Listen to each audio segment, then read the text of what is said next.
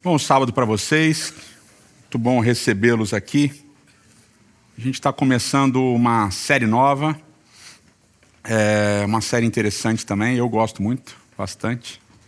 Mas é uma série diferente que ela vai ser dividida em várias partes. E vai ser uma série, digamos assim, meio coringa que a gente vai usar agora, depois, e ela vai se estender aí por anos a fio. É... Quando a gente fala sobre Deus, a gente se acostuma a falar certas coisas, a gente se acostuma a usar certos jargões, certas expressões, e a gente se acostuma a achar que isso é normal e que isso faz parte. Né? E a gente usa essas expressões para descrever quem Deus é, para descrever aquilo que ele faz, e a gente muitas vezes perde um pouco daquela noção de que essas descrições, essas palavras, elas são sempre limitadas e elas são sempre estarão sempre aquém daquilo que Deus é. E eu não estou nem falando de, de, metáforas ou de palavras que a gente usa para falar, por exemplo, que Deus é criador, ou Deus é salvador, ou Deus é redentor, porque essas são todas palavras que se referem a descrições acerca de Deus a partir daquilo que Deus faz. Então Deus faz, é, Deus cria, portanto ele é criador. Ele salva, portanto ele é salvador. Ele redime, portanto ele é redentor. Mas toda vez que a gente usa dessas, dessas falas, uma dessas expressões, a gente, obviamente, está definindo uma ação de Deus, mas, de uma certa maneira, a gente não está colocando todas elas no mesmo lugar. Ou seja, a gente está é, particularizando aquilo que Deus é, ou seja, dividindo, sendo parcial. Então eu falo, Deus é o Criador, Deus é o Redentor, Deus é o Salvador, mas Ele é tudo isso ao mesmo tempo. Né? Tudo isso ao mesmo tempo. E as coisas ficam mais complexas quando a gente fala das metáforas, quando a gente fala daquelas metáforas que a gente usa para descrever aquilo que Deus é, a partir de coisas que Deus mesmo fala, de metáforas que Deus mesmo usa, ou daquilo que os autores bíblicos colocam na palavra. Então é muito comum a gente falar que Deus é nosso Pai, que Deus é o nosso Rei, que Deus é o Senhor dos Exércitos, né? uma figura meio é, é, guerreira, né? um guerreiro, que Deus é o Todo-Poderoso. E a gente vai usar essas metáforas para descrever uh, a grandeza de Deus. E, obviamente, as palavras que a gente usa para se referir a Deus a partir desses contextos metafóricos, elas ficam maiores, né? Então, quando eu falo que Deus é nosso Pai, a palavra Pai ganha uma outra dimensão. Quando eu falo que Deus é o Senhor dos Exércitos, a ideia de um guerreiro ganha uma outra dimensão. Quando eu falo é, é, que Deus, então, é o nosso Rei, a ideia de Rei ganha uma outra dimensão. Mas, ao mesmo tempo, pelo uso da palavra, do contexto social, cultural, histórico, essas palavras também acabam, de uma certa maneira, diminuindo né, aquilo que Deus é, porque as metáforas elas são limitadas a partir de contextos históricos, culturais e sociais. Então, quando Deus usa a ideia de que ele é rei, ele usa num momento em que a ideia de rei era uma ideia clara para as pessoas, as pessoas entendiam o que era um rei. Né?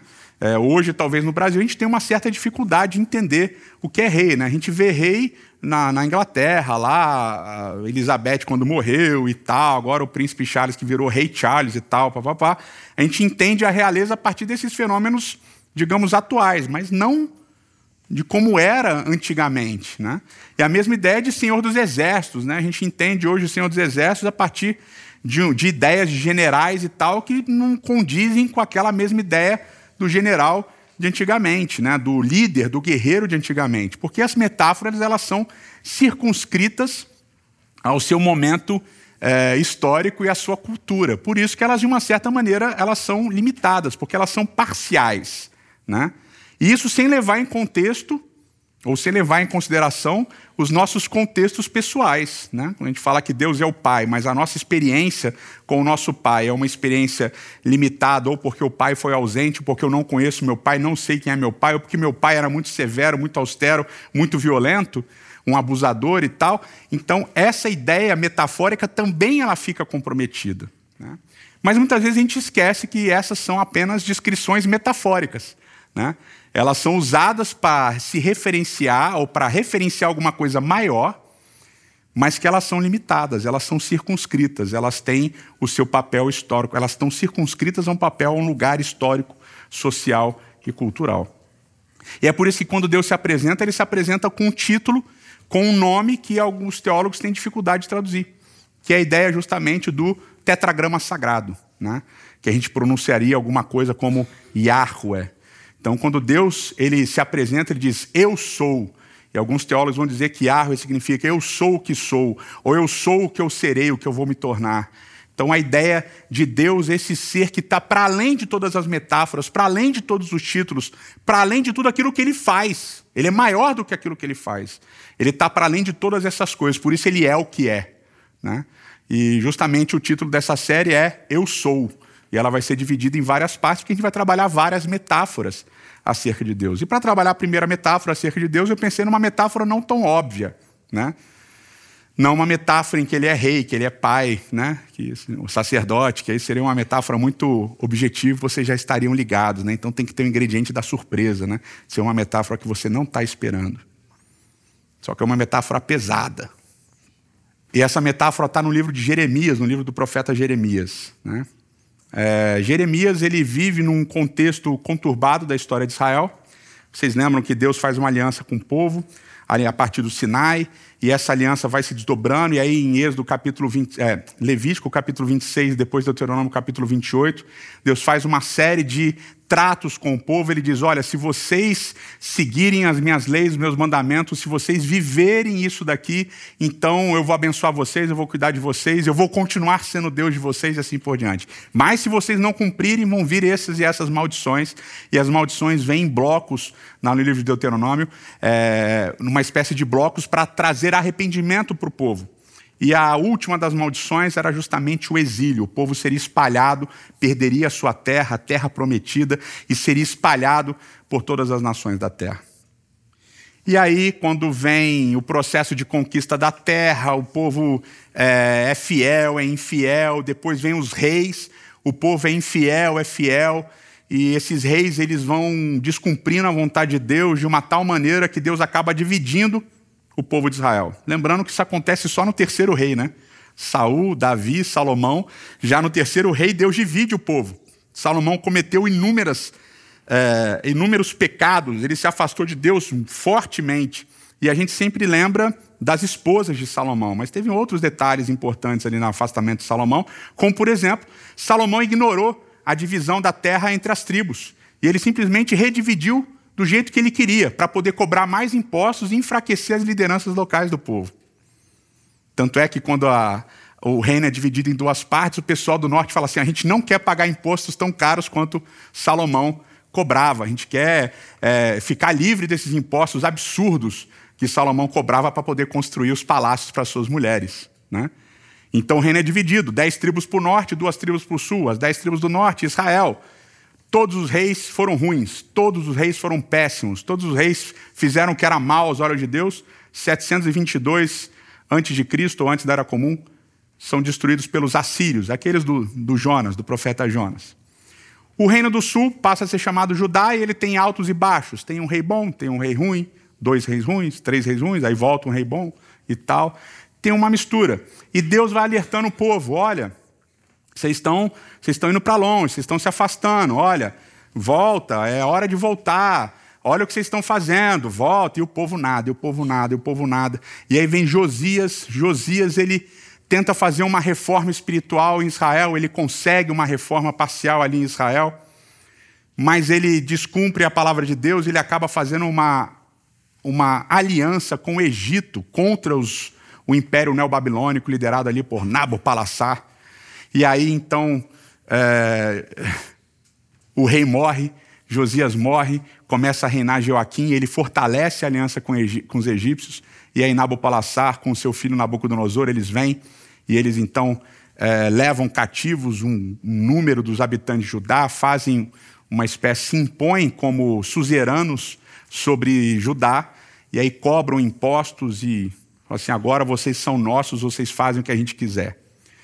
Deixam ali um rei, Joaquim então ele briga ali, ele se revolta, os neobabilônicos voltam em 597, levam mais uma galera cativa, refazem a aliança, dizendo assim: ó, oh, vocês não entenderam, aqui é, vocês têm que obedecer a gente, não é o Egito e tal, vão embora de novo. Zedequias assume e Zedequias passa dez anos, Zedequias é um rei novo, Zedequias é um rei que ele ouve Jeremias, mas que ele ouve os outros profetas e acaba seguindo as ideias dos outros profetas que profetizavam que o povo não seria destruído, que não tinha nenhum problema, pode fazer aliança com o Egito, não tem nada a ver e tal, tal, tal. Zedequias sofre vários reveses nessa aliança com o Egito, até que Nabucodonosor volta em 587 586 a.C., antes da Era Comum, e aí destrói Israel, destrói Jerusalém e o povo é espalhado. Jeremias é o cara que vai profetizar nessa época dessa turbulência política e econômica.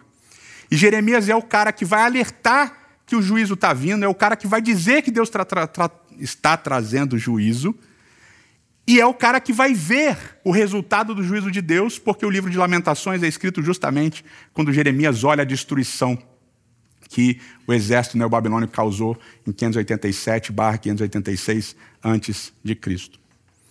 E o livro de Jeremias, do profeta Jeremias, ele começa com o chamado de Jeremias, com duas visões que Jeremias tem, e a partir do capítulo 2 e do capítulo 3, tem uma metáfora que é reforçada fortemente, ela vai percorrer vários momentos do livro de Jeremias, que é uma metáfora que a gente vai tratar em outro momento, que é a metáfora do marido, do marido traído. Deus fala: Eu sou um marido traído, você, minha esposa, é infiel, você me traiu, você se tornou uma prostituta, você me abandonou. Você não cumpriu a aliança que a gente tinha. E essa ideia de prostituição de Israel vai ser batida firmemente no livro de Jeremias o tempo todo. E Deus vai dizer: Eu sou o marido que cumpri a minha parte, você é a esposa que não cumpriu a sua parte, você é infiel. É uma metáfora forte, uma metáfora dura. E a partir do capítulo 4 até o capítulo 9, nessas, digamos, duas primeiras sessões de Jeremias, capítulo 4 ao capítulo 9 Jeremias e a voz, a voz de Jeremias e a voz de Deus vão se confundir para falar sobre esse juízo que Deus está trazendo. E o juízo vai ser descrito em vários momentos com palavras muito duras. Eu vou trazer destruição, eu vou trazer destruição, vou acabar com vocês, eu vou fazer isso, vou fazer aquilo. Deus é um marido é, traído, irado, que quer destruir a sua esposa, que quer acabar com a sua esposa. E as palavras são duríssimas nesse contexto são tão duras ao ponto de, no capítulo 4, do verso 20 e poucos em diante, verso 23 em diante, se você está com a sua Bíblia, pode abrir em Jeremias 4, a partir do verso 23, diz assim, ó, Deus falando, Olhei para a terra e ela era sem forma e vazia. Para os céus e a sua luz tinha desaparecido. Olhei para os montes, eles tremiam, todas as colinas oscilavam. Olhei e não havia mais gente, todas as aves do céu tinham fugido em revoada. Olhei e a terra era fértil, a terra fértil tinha se tornado um deserto. Todas as suas cidades estavam em ruínas por causa do Senhor, por causa do fogo da minha ira. Assim diz o Senhor: toda a terra ficará devastada, embora eu não vá destruí-la completamente. E por causa disso a terra ficará de luto e o céu em cima se escurecerá, porque eu falei e não me arrependi, decidi e não voltarei atrás. Então eu vou trazer destruição, mas a destruição que eu vou trazer é tão forte que a terra vai voltar a ser torro vavorro, ela vai voltar a ser sem forma e vazia. E ele usa o mesmo par de palavras, torro vavorro, sem forma e vazia, que ele usa lá em Gênesis capítulo 1, verso 2, antes de fazer toda a criação. Então ele vai desfazer tudo aquilo que ele tinha feito. Esse é o nível da destruição que Deus diz que vai trazer sobre Judá, que vai trazer sobre o seu povo eu vou desfazer todas as coisas. E tudo vai ser como era no início: infertilidade, sem forma, sem vazio, não vai ter vida, não vai ter cidade, não vai ter nada. Eu vou acabar com tudo. E essas palavras, obviamente, são palavras muito fortes. E a pergunta que a gente faz é: por que Deus vai fazer isso? Qual é o motivo dessa ira de Deus? Qual é o motivo dessa raiva de Deus, dessa vontade de Deus de punir, de destruir? E o motivo a gente encontra em vários momentos, obviamente, falando da idolatria do povo. Mas a gente também encontra a seguinte descrição. Jeremias capítulo 5, a partir do verso 26, diz assim: Há ímpios no meio do meu povo, homens que ficam à espreita como num esconderijo de caçadores de pássaros, preparam armadilhas para capturar gente. Suas casas estão cheias de engano, como gaiolas cheias de pássaros. E assim eles se tornaram poderosos e ricos Estão gordos e bem alimentados. Não há limites para suas obras más. Não se empenham pela causa do órfão, nem defendem os direitos do pobre. Não devo eu castigá-los? pergunta o Senhor. Não devo eu vingar-me de uma nação como essa? Uma coisa espantosa e horrível acontece nessa terra. Os profetas profetizam mentiras. Os sacerdotes governam para a sua própria autoridade. E o meu povo gosta dessas coisas e aplaude. Mas o que vocês farão quando tudo isso chegar ao fim? Deus fala: Eu vou trazer juízo, porque uma coisa séria está acontecendo aqui. Vocês se enganam. Existe um grupo que, que engana as outras pessoas. Que eles fingem uma coisa para capturar pássaros e colocá-los dentro das gaiolas. O que está acontecendo é que tem gente que está engaiolando uns aos outros. Estão prendendo uns aos outros dentro de gaiolas. Estão controlando, estão oprimindo. Estão prendendo pessoas. E esses que prendem, eles se tornam ricos e poderosos. E as pessoas, no geral, não se preocupam nem com o órfão, nem com o pobre, não estão nem aí para os vulneráveis. Não estão nem aí para as pessoas que sofrem. Não estão nem aí para os menos favorecidos. Não estão preocupados, não sofrem mais.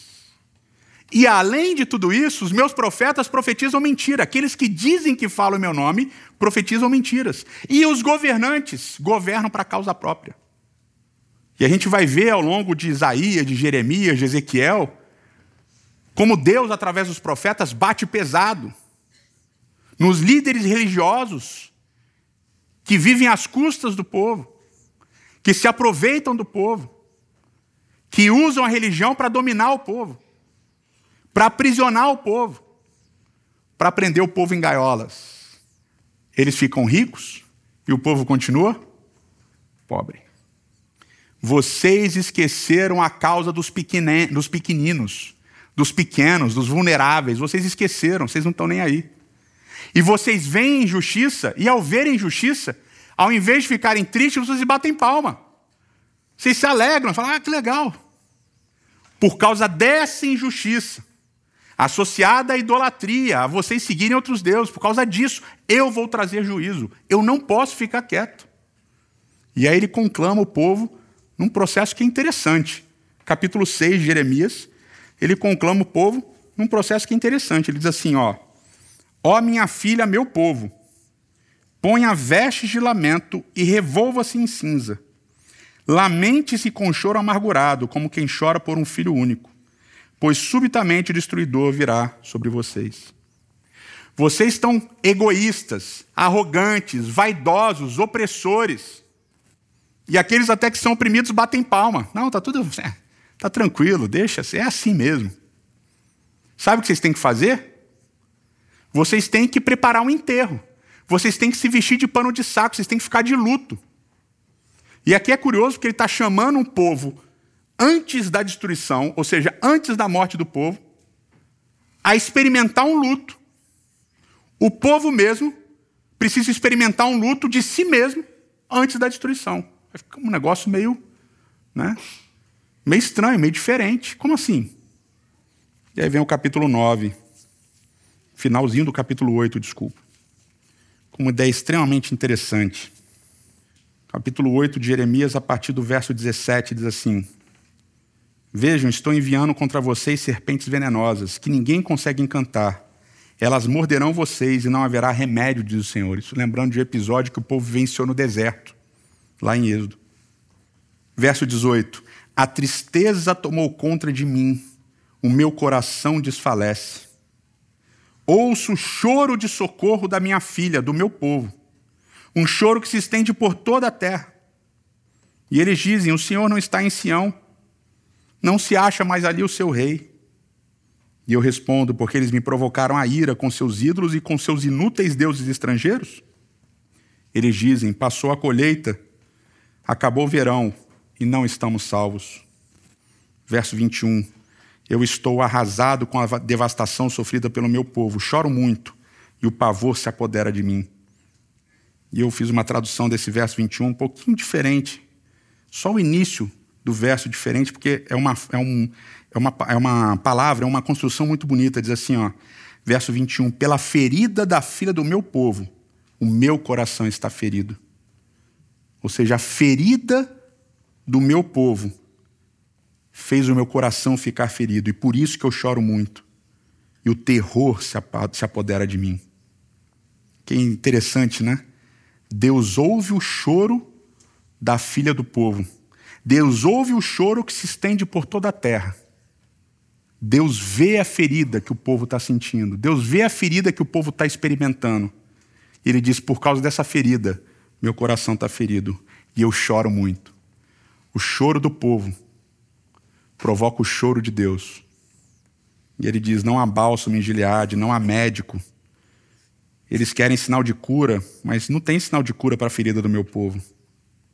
E ele vai descrever aqui uma série de pecados e de situações, porque quando você lê o profeta Jeremias, você vai perceber que tem umas mudanças bruscas de humor. Uma hora Deus está falando assim: eu vou acabar com você, eu vou destruir você, mas eu te amo, eu te quero bem. Ah, você é uma prostituta infiel, não, mas você é a minha virgem, a minha querida, ó Israel. Tem umas mudanças bruscas de humor. Mas é que é interessante que Deus diz assim: eu escuto o choro da minha filha, eu vejo a ferida com que ela foi ferida, e feriu meu coração, e eu choro. E aqui vem uma grande, interessante importante lição para a gente. Quando Deus vê o sofrimento, Deus chora. Quando Deus escuta o choro, Deus chora. E a linguagem de juízo, ela traz algumas coisas interessantes daquilo que a gente leu lá no capítulo é, 4, 5 e assim por diante. Capítulo 9, verso 3 diz assim: A língua deles é como um arco pronta para atirar. É falsidade, não verdade, que prevalece nessa terra. Eles vão de um crime a outro e eles não me reconhecem, diz o Senhor. Então, eles usam a língua para espalhar notícias falsas, para espalhar mentiras e não verdades. Eles fazem um crime, cometem outro e não estão nem aí porque eles acham que nunca vão ser pegos. Verso 4. Cuidado com seus amigos. Não confie nos seus parentes. Alguns aqui já viveram bastante isso daí. Porque cada parente é um enganador. E cada amigo, um caluniador. Não dá para confiar em ninguém. Está todo mundo um contra o outro. Amigo engana amigo e ninguém fala a verdade. Eles treinaram a língua para mentir e, sendo perversos, eles se cansam demais para se converterem. Sendo perversos, eles se cansam demais para se converterem. Eles gastam tanto tempo sendo perversos e perseguindo os outros que eles não têm tempo de se converter. De opressão em opressão, de engano em engano, eles se recusam a reconhecer, a reconhecer-me, declara o Senhor. Verso 8. A língua deles é uma flecha mortal. Eles, falam, eles falam traiçoeiramente. Cada um mostra-se cordial com seu próximo, mas no íntimo lhe prepara uma armadilha. Foi isso daqui vocês já viveram, todos nós já experimentamos isso daqui. O cara que pela frente é amigo, mas está com uma adaga, a hora que você vira as costas, ele crava o punhal. Como eu vou deixar de castigá-los, diz o Senhor? Como é que eu não vou me vingar de uma nação como essa, que somente, que é tão perversa que fica cansada para se converter, que trai, eles se traem mutuamente o tempo todo. Verso 10: Chorarei, prantearei e me lamentarei pelos montes por causa das pastagens da estepe, pois estão abandonadas, e ninguém mais as percorre não se ouve o mugir do gado, tantas aves como os animais fugiram. Farei de Jerusalém um amontoado de ruínas, uma habitação de chacais. Devastarei as terras, a cidade de Judá, até não restar nenhum morador. Capítulo 9 até o verso 11. Nessa sessão ali do capítulo 8, verso 17 em diante, até o capítulo 9, aqui, verso 11, Deus aparece chorando duas vezes. Ele chora pelas pessoas, ele chora pelos seus filhos que estão sofrendo. E quem são esses filhos que estão sofrendo? Os que são enganados, os que são caluniados, os que são difamados, os que são enganados, que são traídos, como ele foi traído, ele chora por esses. Ele chora pelos pequeninos que foram abandonados. E é interessante a dinâmica, porque ele ouve o choro e ele chora também. E ele chora também pela terra. Fala, eu choro pelos campos, eu choro pelas cidades, porque elas estão desoladas. Elas estão sofrendo as consequências das ações dos seres humanos. Eu choro pelas cidades, eu choro pela natureza também. E essa é a primeira grande e importante lição, como eu disse. Aprender e entender que Deus chora com os que choram. Todo o seu choro, todas as lágrimas que você derramou, que você derrama, quando você é vilipendiado, quando você é perseguido, quando você é difamado, quando você é caluniado, quando você é enganado, quando você é traído pelos seus amigos, pela sua família. Todo choro não é sozinho. Você acha que você pode estar chorando sozinho, mas Deus está chorando com você. Quando você chora, Deus chora. Quando você chora, Deus chora. Porque Deus não é um ser distante, insensível, apático. Não, a Bíblia diz que Deus é um Deus apaixonado, que está perto, que está junto, que chora com os que choram. Mas aí o texto continua para chegar finalmente na nossa metáfora. Jeremias capítulo 9, verso 17 diz assim: Assim diz o Senhor dos Exércitos Considerem, chamem as pranteadoras profissionais, as carpideiras. Mandem chamar as mais hábeis, as mais sábias entre elas. Venham elas depressa e lamentem por nós, até que os nossos olhos transbordem de lágrimas e águas corram das nossas pálpebras. O som de lamento se ouve desde Sião. Como estamos arruinados, como é grande a nossa humilhação. Deixamos a nossa terra porque as nossas casas estão em ruínas. Ó oh, mulheres, ó oh, carpideiras, ouçam agora a palavra do Senhor, abram os ouvidos às palavras da sua boca, ensinem as suas filhas a lamentar-se. Ensinem umas às outras a prantear, a chorar. Porque a morte subiu e penetrou pelas nossas janelas, invadiu as nossas fortalezas, eliminando das ruas as crianças e das praças os rapazes. Diga, mulher carpideira, assim declara o Senhor Cadáveres ficarão estirados como esterco em campo aberto, como trigo deixado para trás pelo ceifeiro, sem que ninguém o ajunte. Mas assim diz o Senhor também: Não se glorie o sábio em sua sabedoria, nem o forte em sua força, nem o rico em sua riqueza. Mas quem se gloriar, glorie-se nisto, em compreender-me e conhecer-me, pois eu sou o Senhor. E ajo com lealdade. E aqui ele usa o tetragrama sagrado, né? Eu sou o Senhor, eu sou Yahweh e ajo com lealdade, com justiça e com retidão sobre a terra, pois é dessas coisas que me agrado. É dessas coisas que me agrado. Olha que dinâmica interessante. Aquele que sofre, o pequenino abandonado, a vítima da calúnia, da difamação, da opressão chora. Deus chora junto. Mas ele não apenas chora junto, ele chama o povo a chorar também. E ele chama o povo através das mulheres carpideiras, das mulheres que choram, das mulheres que pranteavam. E a gente imagina que essas carpideiras eram aquelas mulheres que eram pagas para chorar para fazer volume. Mas não. As mulheres carpideiras, elas eram chamadas para dirigir os serviços, para orientar os serviços, para fazer com que as pessoas entrassem no clima, no clima fúnebre, no clima da morte. Que parada estranha, né? há uma certa insensibilidade que a gente desenvolve em relação à morte.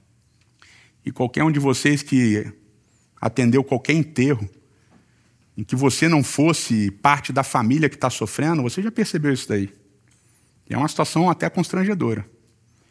Está rolando aquele velório, o caixão está ali, as pessoas perto do caixão estão tristes, estão sentindo aquele momento, mas conforme você vai se afastando do caixão, as pessoas estão falando do trânsito, do jogo de futebol, contando até piada, rindo.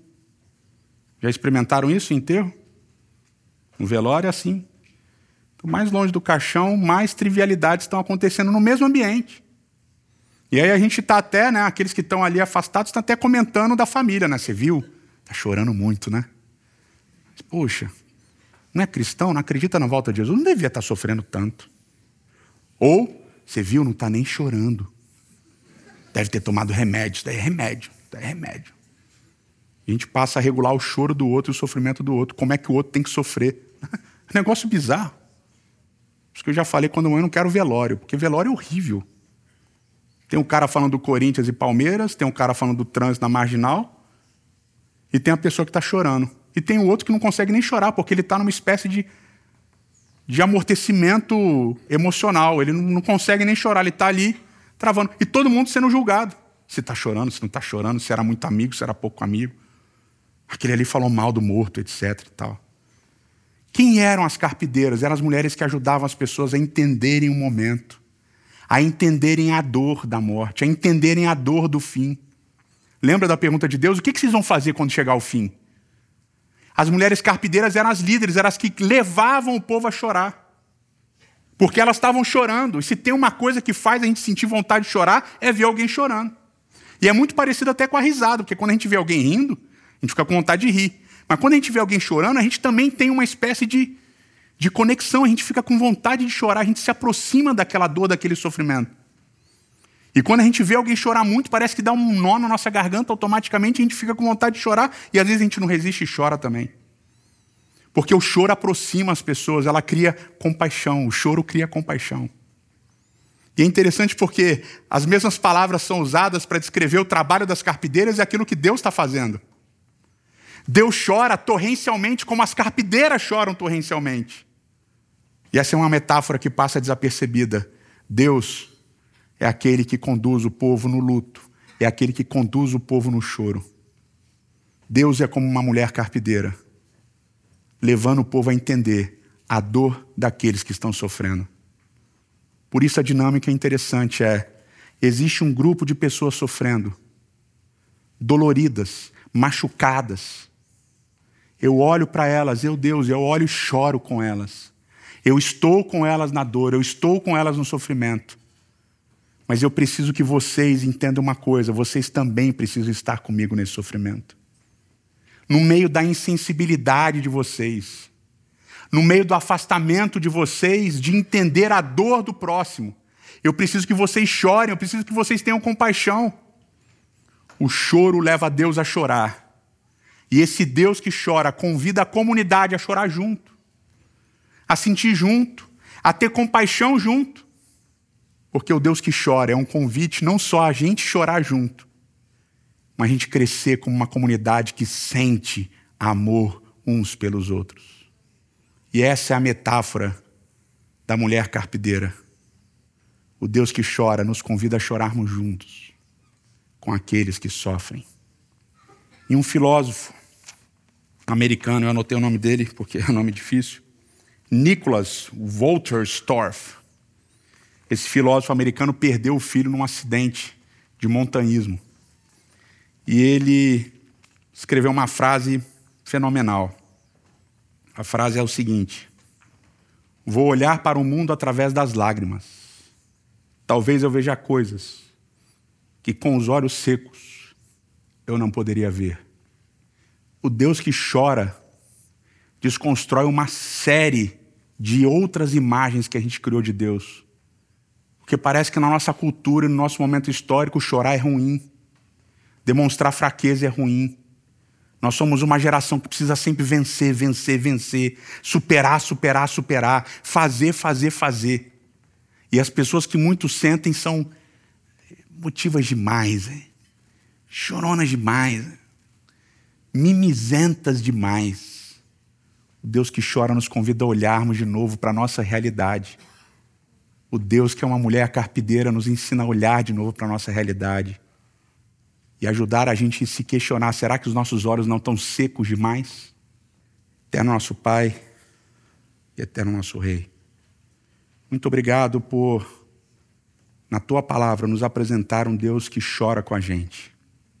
Muito obrigado por, na tua palavra, apresentar um Deus que, ao olhar o sofrimento e a dor de cada um de nós, não nos permite chorar sozinhos, mas chora ao nosso lado, chora com a gente ao mesmo tempo, esse Deus que chora, esse Deus apaixonado a ponto de chorar, de mostrar a sua vulnerabilidade, de mostrar as suas emoções, o seu amor através de lágrimas. É um Deus que convida a nós outros, como comunidade, a chorarmos também com os que choram. É necessário, Senhor, que não apenas o Senhor chore com aqueles que sofrem, com aqueles que sentem dor, é necessário que todos nós, como comunidade, choremos juntos com aqueles que sofrem. Essa metáfora linda de Deus como uma mulher carpideira nos ajuda a entendermos que talvez nossos olhos estejam secos demais com as duras realidades que a gente vive, com os duros juízos que a gente emite. Talvez seja a hora, Senhor, de permitirmos que os nossos olhos fiquem marejados. Porque diz um, um ditado rabínico: quando duas gotas das tuas lágrimas caem na terra, provocam abalos sísmicos. Que essas gotas caiam sobre nós, para que a nossa compaixão provoque abalos sísmicos. É o que nós pedimos em nome de Cristo. Amém.